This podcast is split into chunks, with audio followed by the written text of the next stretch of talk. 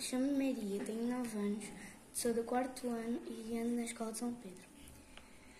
Pensando como pensava, é natural que Alice não se tivesse admirado ao ver um coelho branco a passar por ali e tirando o relógio do bolso para ver as horas. Desatar a correr, dizendo: É tarde, vou chegar atrasado. Aonde vai, Sr. Coelho? perguntou a Alice.